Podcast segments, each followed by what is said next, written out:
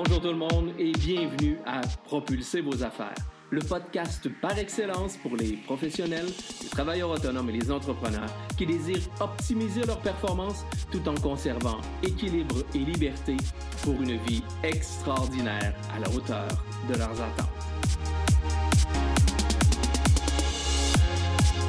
Mon nom est Vincent Fournier, je suis conférencier, formateur, auteur et conseiller stratégique. À chaque épisode, je vous présente une personne inspirante, un concept, un conseil ou une stratégie pour vous aider à améliorer vos résultats, atteindre vos objectifs, développer votre business et déployer votre potentiel pour un plus grand sentiment de fierté et de réussite. Sans plus tarder, passons tout de suite à l'épisode d'aujourd'hui.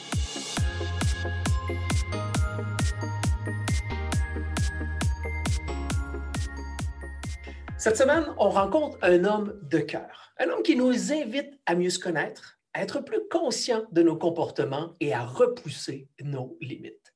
Son moteur d'action, aider les autres à être meilleurs.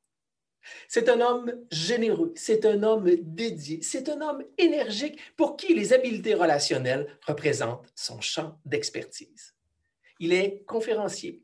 Il est adjoint au vice-doyen à l'international, chargé de cours et gestionnaire à l'École des sciences de la gestion de l'UCAM. Et il est également l'auteur du livre best-seller Être à son meilleur.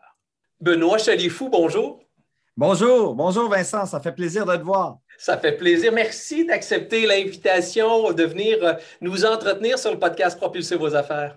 Merci à toi de m'inviter. C'est vraiment à moi de te remercier. Ben, c'est un grand plaisir. Benoît, je viens de parler que ton champ d'expertise, ton terrain de compétence à toi, c'est les habiletés relationnelles. Rapidement, qu'est-ce qu'on veut dire par habileté relationnelle?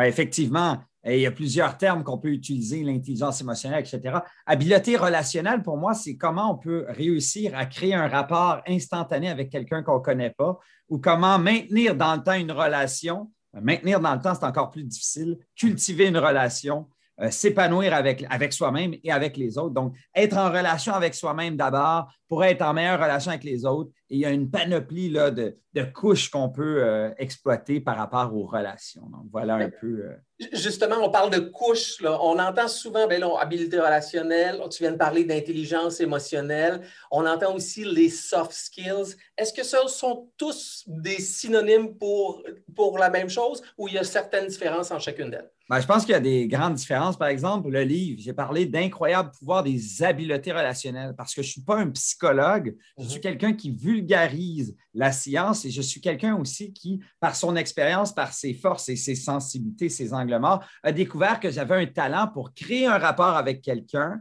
entretenir ce rapport et l'amener ailleurs.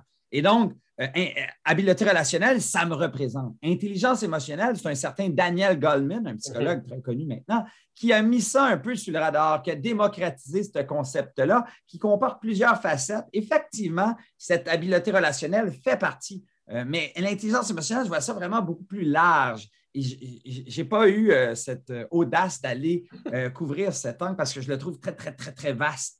Euh, et évidemment, on a aussi ce fameux terme qu'on utilise souvent à tort ou à raison de soft skills. Et pour moi, soft skills, je vais en, faire, en finir avec ce mythe, Vincent, si tu me permets, parce que quand on le traduit, ça veut dire compétence douce. Excusez-moi, euh, mais c'est, et les chefs d'entreprise dans la tech, euh, dans le monde de l'ingénierie, ils vont vous le dire, la compétence technique ou technologique clé aujourd'hui, c'est la compétence humaine. C'est ça qui drive les compagnies, autant technologiques que euh, traditionnelles.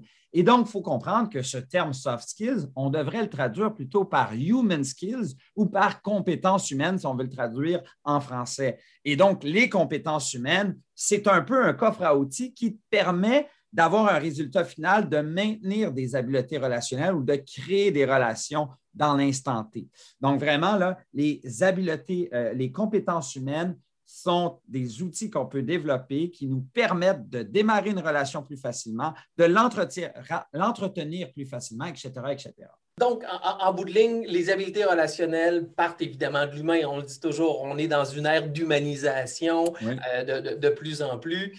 Euh, tu es vraiment à la page. Ton livre est extraordinaire. Je l'ai lu. D'ailleurs, euh, je, me suis permis de t'envoyer un petit, Très gentil. petit, un petit mot de félicitations mais je suis curieux, comment on en vient à se rendre compte, tu disais, j'ai un talent pour faire en sorte de, faire ressortir le meilleur, d'avoir des, capacités relationnelles. Comment on, découvre à quelque part qu'on a une expertise particulière en habileté relationnelle ou en la capacité de réunir des humains ensemble? On parle d'habileté relationnelle, on parle de toi. J'ai dit tantôt quand même là, ton, implication professionnelle comme conférencier, auteur et ton implication au niveau de, de l'école des sciences de gestion de l'UQAM. On peut-tu juste connaître un petit peu plus Benoît? Est-ce que tu nous permets d'expliquer, de, de, nous parler un tout petit peu de ton parcours? Tu viens d'où? Tu, oui, c'est un bon point. ça, va venir en lien avec ces deux éléments qu'on vient de partager. Donc, tu fais bien de me le demander dans le sens que ça, je pense que c'est ce fruit-là, c'est ces expériences-là. Donc, moi, j'ai toujours voulu, à l'époque, quand j'étais très jeune, euh, début 18, 19, 20, début vingtaine, euh, j'ai voulu euh, poursuivre une carrière de soccer. Donc, je voulais être un joueur de soccer professionnel. Et j'ai voyagé à travers le monde, c'est ce qui me fait découvrir des saveurs différentes. Euh, toujours être la personne qui n'avait pas la même culture que les autres. J'étais au Maroc, en Tunisie, à Dubaï, au Portugal, j'en ai fait plusieurs. Et à chaque fois, j'accumulais des échecs parce que, bon, je ne réussissais pas. Mais en même temps, j'apprenais à mieux communiquer, à mieux connaître l'être humain, à les partager dans des choses que je ne connais pas. Donc, cette curiosité vient de là. Et à un moment donné, évidemment, euh, force est de constater que je n'ai pas arrivé à, mes ambitions. J'ai plutôt euh, écopé d'une hanche artificielle. Euh, donc, je m'étais vraiment euh, blessé sévèrement. C'est là où j'ai découvert cette, fameuse différence subtile mais si importante entre la persévérance et la persistance. La persévérance, il y a des lumières jaunes, vertes des fois. Tu avances, tu recules un peu, mais tu avances toujours plus vers la montagne. Alors que la persistance, c'est qu'on te le dit encore et encore que malheureusement, il manque un peu de talent. Tu as beaucoup d'armes, d'énergie, tu es motivé, tu as de la passion, mais ton talent ne suit peut-être pas. Puis là, évidemment, tu justifies ce qu'on te dit par le coach qui t'aime pas le pays, le contexte politique ou même autre chose, peu importe, mais jamais toi. Jusqu'à temps que tu frappes un mur, je me suis blessé de manière très importante, j'étais rendu tellement persistant, persistant, mais pas persévérant, persistant, c'était de l'acharnement. Euh, et par contre, à travers toutes ces expériences-là, que je vois comme des expériences très intéressantes, très riches, après, hein, quand j'y réfléchis, ben, j'ai réussi à me développer ce talent de communiquer, d'entrer en relation avec les autres. Je communiquais très bien. Et là, évidemment, tu l'as dit tout à l'heure, je suis devenu chargé de cours. Je suis devenu conférencier, auteur. Qu'est-ce qu'on voit ici? J'ai découvert un talent que je ne connaissais pas, qui était la communication. À un moment donné, il y a eu un, moment où un bon timing, quelqu'un m'a dit Hey, il y a quelqu'un qui vient d'abandonner sa place de conférencier pour un événement.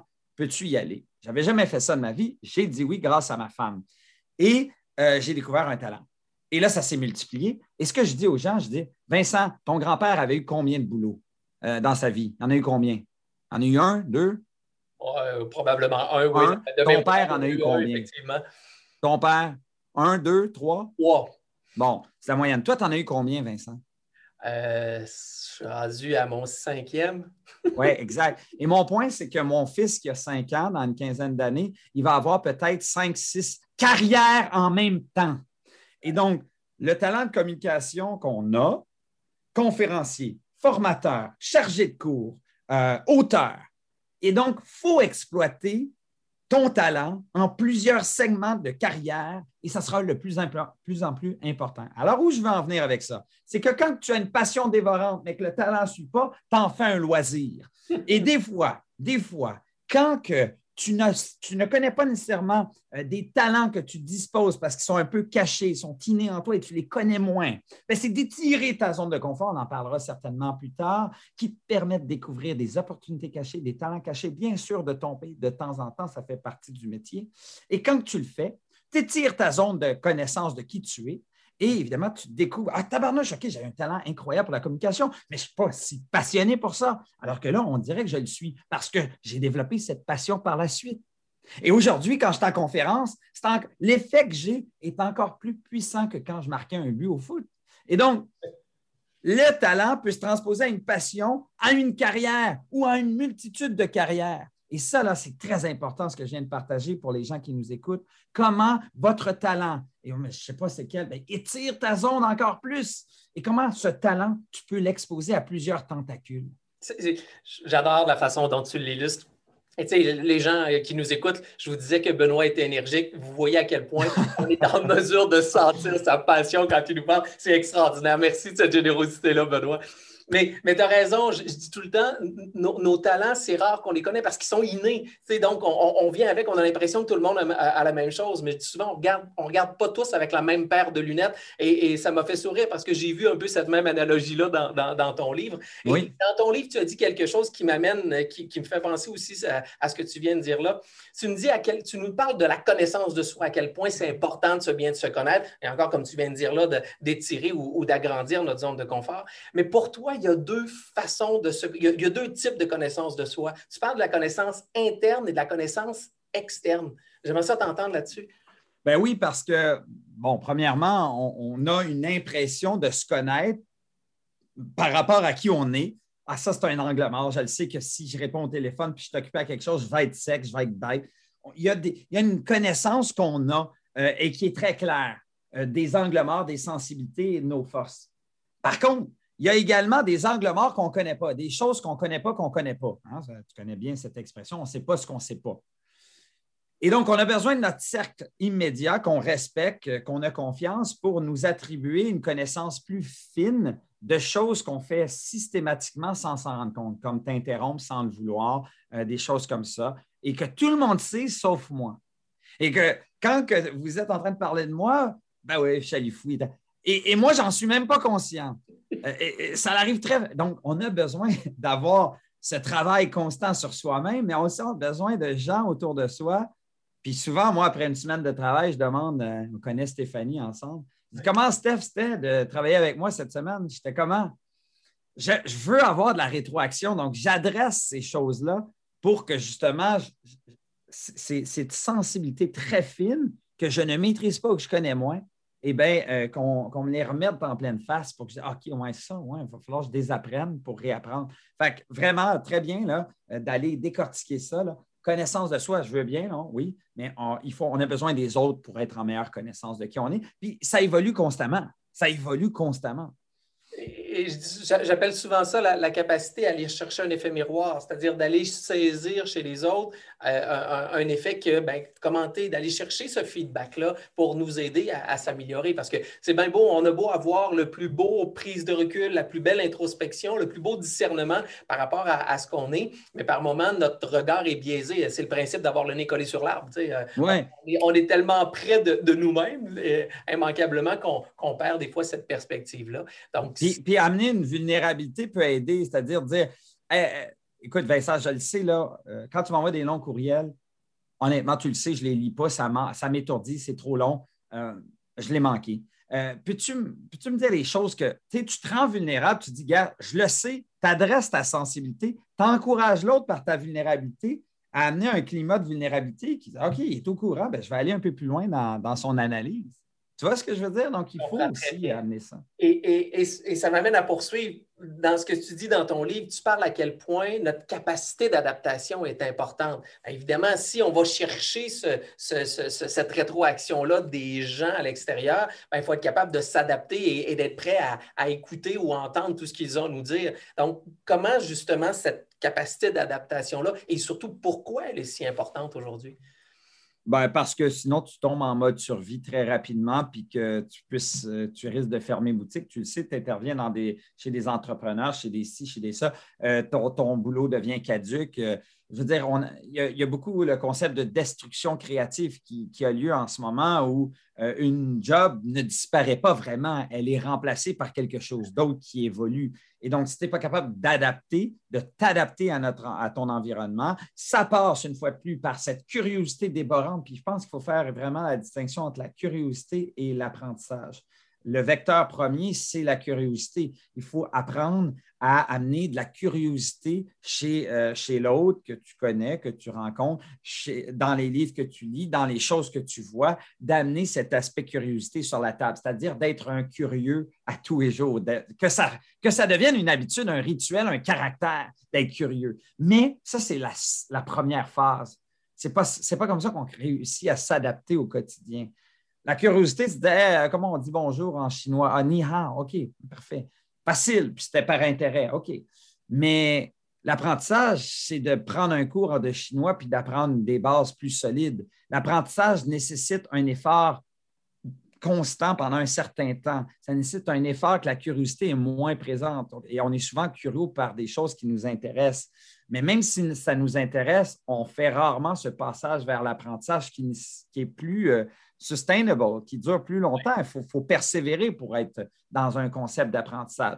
Donc, il faut bien comprendre. Et quand tu es capable de maîtriser les deux, là, ben là, tu t'adaptes. Tu sais, quand on dit, tu l'as entendu dans la dernière année, Vincent, c'est important de se réinventer. Combien de fois tu l'as entendu? Je t'ai curé de l'entendre parce que ce n'est pas comme ça tu ne te réinventes pas en pesant sur un bouton, tu le sais comme moi. Ce qu'il faut, c'est que tu aies cette curiosité dévorante, que tu sois un apprenant à vie et que tu désapprennes, que tu, aies la capacité de désapprendre pour réapprendre. Très dur, plus qu'on vieillit, c'est dur ça, parce qu'on a vraiment des, registres, des schémas mentaux qui s'installent, puis on sait que c'est comme ça qu'il faut qu'on fasse. Dessiner une autre piste à côté, bonne chance. Mais il faut avoir cette capacité de désapprendre pour réapprendre et d'apprendre constamment pour être capable de te réinventer. Et c'est comme ça que tu te réinventes, parce que tu apprends tout le temps, parce que tu évolues toujours à une version meilleure de qui tu es et tu te réinventes. Donc, quand on dit qu'il faut se réinventer, ça ne se fait pas de même. C'est un état d'esprit. Et c'est là où je dis souvent la différence entre la connaissance et, l'apprentissage ou l'intégration, ben, il y a un mot entre les deux qui s'appelle l'action. Et cette mhm. action-là, il doit être dans le quotidien. On n'a pas le choix parce que on en lit tous des livres, mais notre capacité de rétention d'informations est très, très basse. Je lisais même dernièrement que n'importe quelle formation, la capacité de rétention d'une formation qu'on va suivre, si on n'a pas nécessairement un suivi, est d'un maigre 5% C'est un peu C'est un peu triste, mais en même temps, si on se met un peu plus à l'action, ben, on va travailler, comme tu dis, à s'adapter et à agrandir notre, notre zone de confort. Puis, et puis la clé dans ce que tu viens de dire, c'est d'en faire le moins possible, mais que ça devienne une action constante.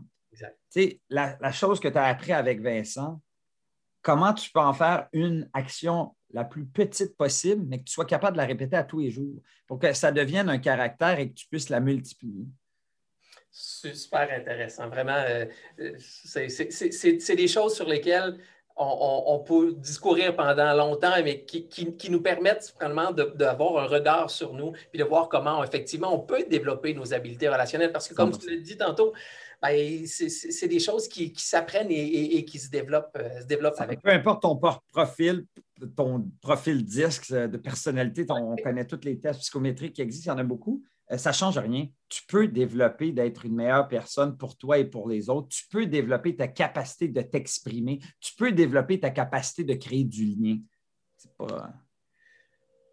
Le monde des affaires, bon, on le sait, on, a beaucoup bougé ces dernières années. On est, on est dans un monde beaucoup plus en ligne, beaucoup plus virtuel, beaucoup plus interconnecté. Comment les, les habiletés relationnelles viennent prendre place dans ce, appelons ça, cette nouvelle économie-là? Oui. Ben, je pense que nos relations deviennent encore plus importantes. Les relations, on va en avoir peut-être, on en a depuis un an moins au mm. quotidien, mais les relations qu'on a, on s'est rendu compte qu'elles ont une importance encore plus grande et qu'on les entretient, qu'on les nourrit de manière encore plus importante. C'est un peu paradoxal. On se voit moins, mais on se parle plus. Euh, on entretient le lien davantage, que ce soit avec nos partenaires d'affaires, avec nos clients, avec nos collègues, avec notre famille, nos proches. Donc, nos relations, ce que ça vient de démontrer cette année, c'est que nos relations, c'est tout. C'est ce qui fait qu'on est heureux. C'est ce qui fait qu'on n'est pas en détresse. Et on le voit. Moi, par exemple, euh, j'ai quelqu'un autour, euh, à côté de moi, euh, une, personne qui vit seule dans sa maison. elle est, d'un certain âge. Et cette personne-là, elle ne voit personne. Et donc, quand je, pendant qu'il neigeait, j'enlevais la neige de, de, son entrée, elle sortait et elle disait Ah, euh, ben, Benoît, j'ai fait ci, j'ai fait ça, elle me racontait tout. Puis je me dis, Chélie fou, ferme ta boîte, elle te l'a déjà dit hier, mais reste là, écoute-la parce que tu es en train de lui montrer qu'elle existe. Donc, on sent qu'on a besoin de se sentir écouté, mis de l'avant, on sent qu'on veut avoir l'impression qu'on existe. Donc, le lien avec les autres, ce que ça a démontré, c'est que c'est tellement fondamental pour toi en tant qu'individu, pour ta business. En fait, c'est tout. Le, côté social, on est la bébite la plus sociale sur cette planète. Il ne faut pas l'oublier. Selon toi, dans le monde des affaires d'aujourd'hui, s'il y avait une seule compétence ou une seule habileté relationnelle qu'il faudrait absolument mettre de l'avant, ça serait laquelle pour avoir vraiment de, la, je dirais, de, la réussite en affaires? Tiens. Oh, une seule. Hmm. Parce que pour moi, c'est comme un. C'est une suite logique. Tu sais, dans le coffre à outils, ce que je partage, on parle d'autodiscipline, on s'en va vers l'automotivation, la maîtrise de soi, on s'en va vers la communication et l'empathie. C'est comme vraiment euh, tu ne peux pas être empathique si tu n'es pas autodiscipliné. Puis l'autodiscipline, c'est ce geste d'amour propre envers toi-même, c'est cette connexion viscérale que tu as avec toi-même. Et si tu n'es pas en relation avec toi-même, comment tu peux être en relation avec les autres et d'être empathique avec les autres? Ce n'est pas possible. Donc, il y a vraiment un cheminement. Mais si tu me demandes ça, euh, un élément, c'est le point de départ. Euh, c'est vraiment l'autodiscipline. parce que, par exemple, à l'université, j'enseigne j'ai 60 étudiants. Si je dois décider lequel, avec un seul critère, lequel va performer mieux, et j'ai juste le droit à un critère, je, vais demander euh, quelle, quelle, est la personne la plus autodisciplinée dans ce lot-là. Parce que l'autodiscipline, ça te montre de la rigueur, ça te montre que tu, travailles, ça te montre aussi que tu es en connexion avec toi-même parce que tu sais que tu ne veux pas, euh, tu renonces à des choses faciles, euh, non gratifiantes immédiates, euh, ouvrir un sac de chips, se farcir une dizaine d'émissions Netflix. Donc, tu es prêt à renoncer à ça pour quelque chose de plus important, un but, un objectif plus important. C'est de l'amour propre. En même temps, c'est un signe de rigueur, d'autodiscipline. L'autodiscipline, pour moi, c'est tout. Euh, on voit souvent le mot autodiscipline comme être fort sur soi-même, être dur sur soi-même, se lever à 5 heures du mat. C'est des mythes, tout ça. Si ça te va bien, 5 heures du mat, tant mieux, mais c'est une manière comme une autre euh, d'être autodiscipliné. Être autodiscipliné, c'est ta liberté. C'est ta plus grande liberté parce que tu te dis, je sacrifie quelque chose de facile qui n'est pas, pas important pour moi pour quelque chose de plus important, un but, un objectif important pour moi et, c'est ton autodiscipline, ton amour-propre, c'est la fondation de ta plus grande liberté. Et encore une fois, euh, c'est des petits gestes subtils. Moi, si je te dis, c'est mes 30 push-ups le matin qui façonnent ma journée. Je le fais depuis 15 ans. C'est une habitude clé dans le jargon scientifique qui façonne plein d'autres. Et quand je te dis, oui, Vincent, je te fais ça, je le fais. Ce n'est pas des paroles en air. Ma parole devient impeccable, ma manière d'être aussi. Donc, l'autodiscipline, c'est ta relation la plus importante à maintenir dans le temps. C'est la tienne. Donc, c'est une question difficile que tu me posais là, mais j'ai envie de recommencer vers la base, l'autodiscipline, parce que tu ne peux pas être empathique si tu n'es pas en lien avec toi-même. Donc, ça commence par là. Merci. Je savais que je, savais qu'elle être un petit peu crunchy comme, comme question. Euh, mais, mais, mais, je suis tellement d'accord avec toi. Cette autodiscipline-là, cette capacité de, je, te dirais d'avoir un engagement envers soi-même. Euh, c'est un peu comme ça que, que, je le vois. Moi, j'appelle ça être capable de créer dans, dans, dans notre quotidien autant personnel que professionnel, de créer certains rituels qui vont nous permettre effectivement de, de, de, se réaliser. Je peux-tu te partager un exemple concret ben, qui vraiment, je pense, ça peut. Euh, mon livre. Moi, j'avais signé ce livre-là en septembre, avant pandémie, avant qu'on sache qu'il y avait une pandémie. J'avais signé le contrat comme un entrepreneur ferait. Tu signes le contrat parce que tu vois une opportunité. Tu ne sais pas trop comment tu vas te débrouiller parce que tu as écrit un livre. Tu sais comment c'est. Pas évident. Et donc, moi, j'ai signé ça un peu de manière un peu, c'est une opportunité, on y va. Et euh, je n'avais pas écrit une sacrée ligne. On était rendu au mois de mars. Donc, j'étais en train de me poser la question, ben, je vais rembourser euh, la prime qu'il m'avait donnée et je vais dire que je n'ai pas le temps. On était rendu en mars, il attendait ça pour le mois d'août. Et donc, la pandémie s'est pointée le bout du nez. Et quand la, la pandémie s'est pointée le bout du nez, comme toi, formation, conférence, parti. Et donc, je me rappelle, le samedi, donc vendredi, c'était annoncé, le premier ministre. Samedi, je suis dans ce bureau-là qui était avant la chambre de ma fille. Et j'ai dit, tabarnouche, je fais ça pour mes relations. J'ai fait un collage de mes relations et je me suis mis à écrire. Et je te jure, Vincent, c'est un bel exemple d'autodiscipline. L'objectif d'écrire un livre, c'est un but vraiment important pour moi. OK? Et donc, je me suis dit, mais là, j'ai un deadline complètement fou. Comment je vais faire?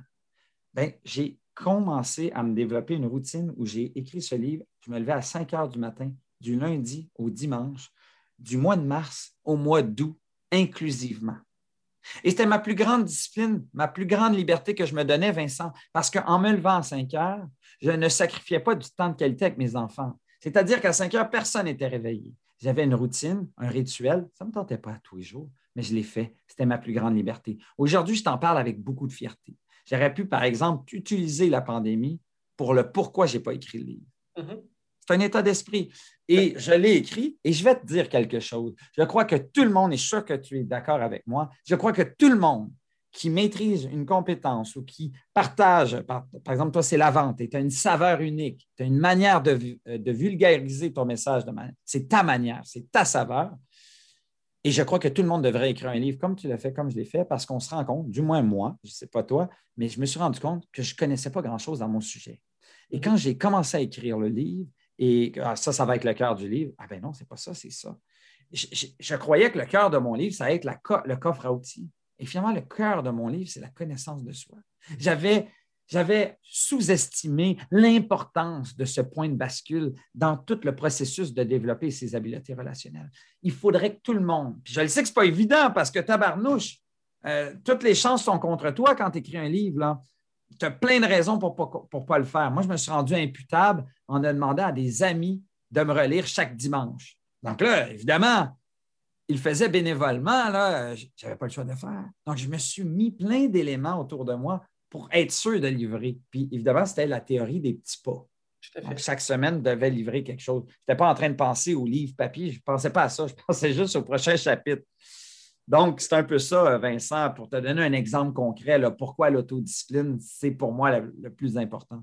C'est un exemple euh, vraiment très, très, euh, très évident pour tout le monde. Je pense que tout le monde a compris à quel point cette, cette autodiscipline-là devient un outil euh, important de la connaissance de soi, mais également, comme tu l'as mentionné, ben, pour être en mesure de développer des bonnes habiletés relationnelles avec les autres, il faut commencer. Tout à fait. On pourrait jaser longtemps. Le Benoît, je vois le temps, je vois le temps qui, qui euh, J'aimerais ça te, te, demander, selon toi, quels seraient peut-être deux ou trois conseils des gens qui disent ben, Moi, j'aimerais ça effectivement développer mon autodiscipline et surtout développer mes compétences ou mes habiletés, euh, relationnelles. Si tu avais deux ou trois conseils à donner aux gens pour qu'ils puissent se mettre dans l'action, comme on disait tout à l'heure, ben, entrer dans le mode apprentissage et en faire une intégration. Tu, me dirais quoi? Quels, seraient ces, ces, deux ou trois conseils-là? Oui. Bien, évidemment, euh, bon, première chose, je pense qu'il faut euh, avoir un amour pour l'être humain. L'habileté relationnelle, ça dit la relation.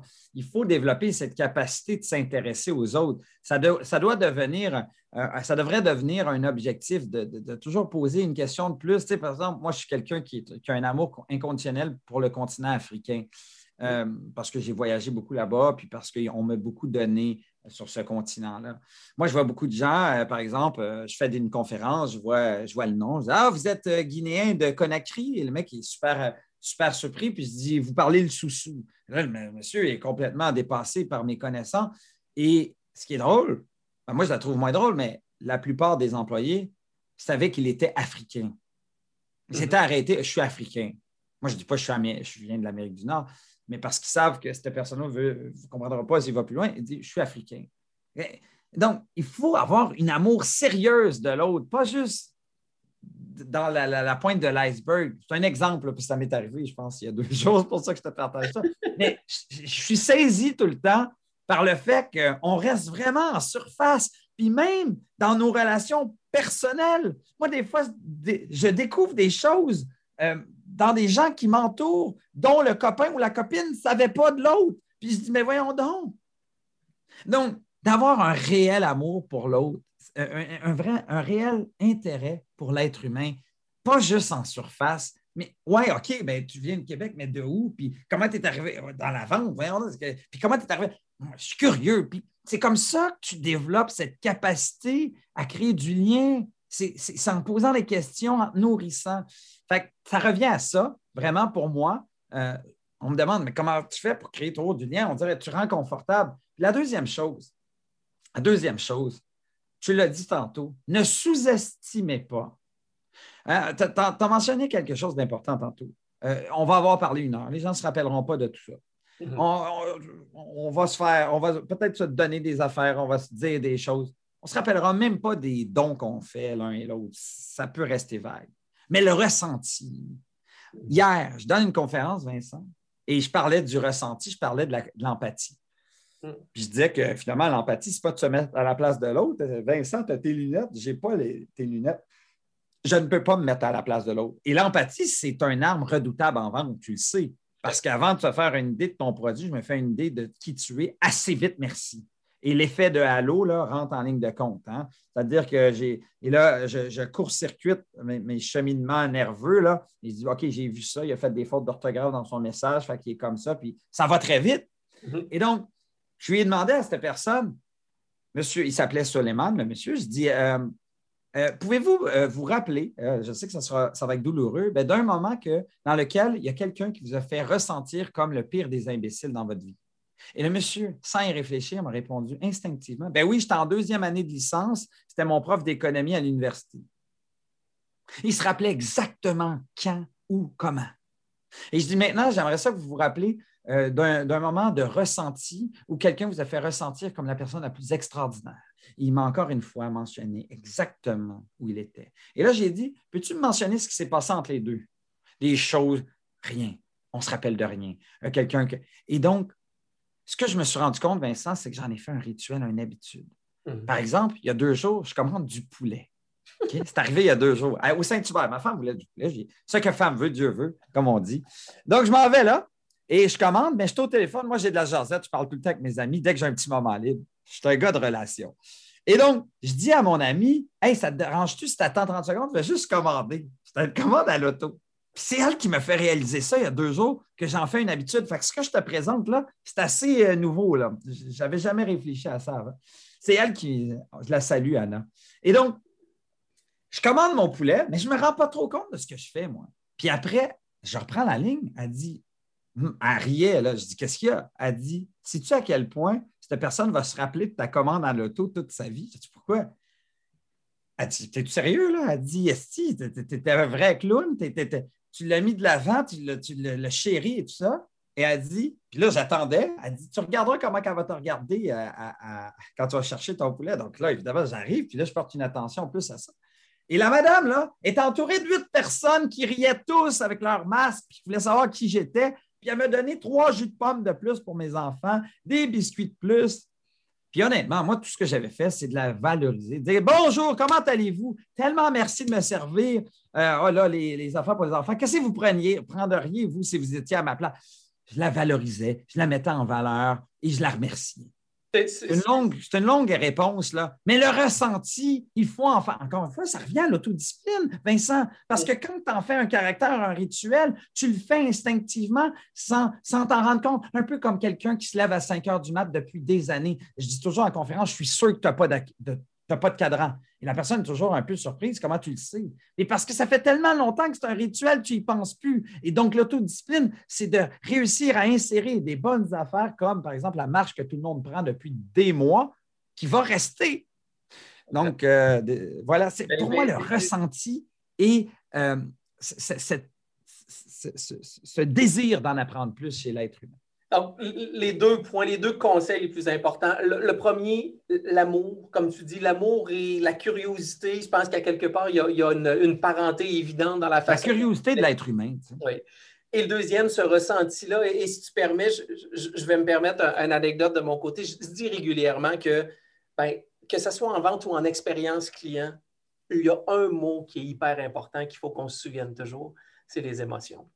Et, c'est un peu ce que tu viens de dire là. une transaction d'achat, elle est 80% émotive et 20% rationnelle. Et le critère de choix numéro un aujourd'hui, au-delà du prix, c'est effectivement l'expérience client. Puis l'expérience client, c'est notre capacité à faire vivre des émotions positives aux gens. Donc, l'exemple que tu viens de me dire par rapport à ton poulet, c'est exactement une preuve évidente que, que, la vente et l'expérience client, donc les affaires, parce qu'on s'entend que les affaires, c'est faire de la vente parce qu'on veut des revenus, puis l'expérience l'expérience client, c'est des relations, c'est des habiletés relationnelles. Donc, c'est d'avoir dessous tout ça un mot qui, que toi, tu appelles le ressenti, mais qui, qui, qui fait émerger immanquablement des, émotions. Donc, deux points hyper importants. Tu as parlé d'empathie également, qui est, qui, est, un point qu'on touche. Euh, mais tout ça, effectivement, sont une je dirais, une, équation euh, gagnante pour, euh, pour des, euh, des relationnelles. Puis tu es, avec des gens qui sont dans la vente, surtout, j'imagine, qui t'écoutent et tout ça, des entrepreneurs. Les gens achètent des relations, ils achètent des histoires, puis ils achètent de la magie, pour moi. C'est Seth Godin qui disait ça que j'aime beaucoup. Oui, aussi.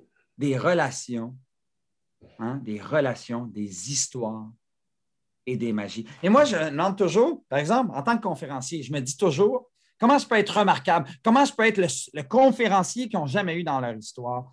Et c'est ma performance? Non. Euh, il y a plein de conférenciers qui sont très performants, qui sont percutants, pertinents. J'en suis certain. Par contre, je suis toujours le seul conférencier qui, avant la conférence, dit On va-tu prendre un, lunch? Je dis, mais allé en ici, l'embauche pour un. Et on me dit souvent, tu as une approche unique. Parfait. Ça, c'est intéressant. Et la deuxième, c'est quand je finis ma conférence, je m'assure que c'est ma ligne de départ et non ma ligne d'arrivée. Ça veut dire que là, j'ai compris leurs besoins, leurs ci, leurs ça, ils m'ont fait confiance. Et là, je veux m'assurer de les nourrir de valeur. Je leur crée de la valeur. Ils ont besoin d'employés. Je, m'attarde à trouver un employé qui, va créer une, relation gagnant-gagnant. ça va être moi qui va avoir recommandé la bonne personne qui va avoir changé son modèle d'affaires. Et il va s'en rappeler. Puis qu'est-ce qu'il fait? Il en parle autour de lui. Et donc, il faudrait s'assurer que votre vente soit votre ligne de départ et non votre ligne d'arrivée. Je, ne, pourrais mieux dire à quel point. Ah, on est pareil là-dessus. Ah oui, on, se complète. moi, je dis tout le temps, commencez par communiquer, puis après ça, vous ferez de la promotion. faites pas l'inverse, ça ne sert à rien. Vous allez brusquer les gens, vous allez les confronter, vous allez faire en sorte de vous éloigner des gens plutôt que de bâtir des relations solides et profitables. On peut-tu donner un bonus à ton auditoire avec les trois C de la communication? Ah oui, donc, vas-y. Alors, ça, c'est très intéressant. Vous développez ça un peu, euh, ça ne veut rien dire, mais les gens se rappellent des, symboliques. Pour moi, tu ne peux pas communiquer un message si tu n'as pas connecté avec ton, ta personne. Si tu ne connectes pas avec cette personne, par exemple, quand je fais des soumissions aux États-Unis, euh, quand il y a des gens qui me contactent, euh, je, demande pour un rendez-vous Zoom, puis quand je vais voir immédiatement cette personne-là où c'est qu'elle a gradué, de quelle université. Puis je m'en vais voir quelle année. Puis je m'en vais voir sur quelle année, quelle vedette de foot ou de basket euh, euh, était là. Et en, d'entrée, je dis Mon Dieu, vous avez gradué, j'ai remarqué, à l'époque de cette vedette-là, évidemment, ils sont fiers, ils sont fiers, ils sont fiers. Et là, ils m'en parlent, ils m'en parlent parce que l'allemand mater aux États-Unis, c'est exceptionnel. Donc là, je viens de connecter. Et en quelques secondes, ils m'en parlent, ils m'en parlent. Puis à un moment donné, quand je sens qu'on peut aller ailleurs, on va aller ailleurs. Mais après ça, il y a, il y a le deuxième cycle qui embarque. Je viens de créer un climat de confiance. La personne a confiance en moi. Mhm. directement. Là, là ça, ça, fait une vitesse grand V. Et après, évidemment, là, je suis capable d'aller dans le challenge, le troisième C. C'est-à-dire que là, il me propose une affaire, puis là, il trouve que euh, ouais, t'es cher. Je dis, ouais, mais c'est quoi, tu voudrais-tu que je fasse plus de temps pour être aussi efficace? Je veux dire, euh, donc, j'envoie le défi, je dis, ben, c'est ça, puis c'est ça mon, prix. Puis, puis, voilà, il y a un lien de confiance, j'ai connecté, et, et la vente se fait sans vendre. Effectivement. Donc, 3C, je pense que je vais les répéter parce que très intéressant. Le premier, connecter. Et derrière tout ça, si tu me permets, je vais faire du pouce sur ce que tu as déjà dit. Mais pour bien connecter, il faut exploiter sa curiosité. Encore un autre donc en arrière de ça.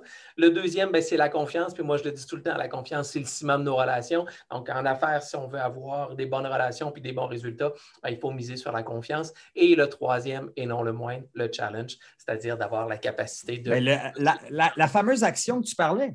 Exact. C'est vraiment le point.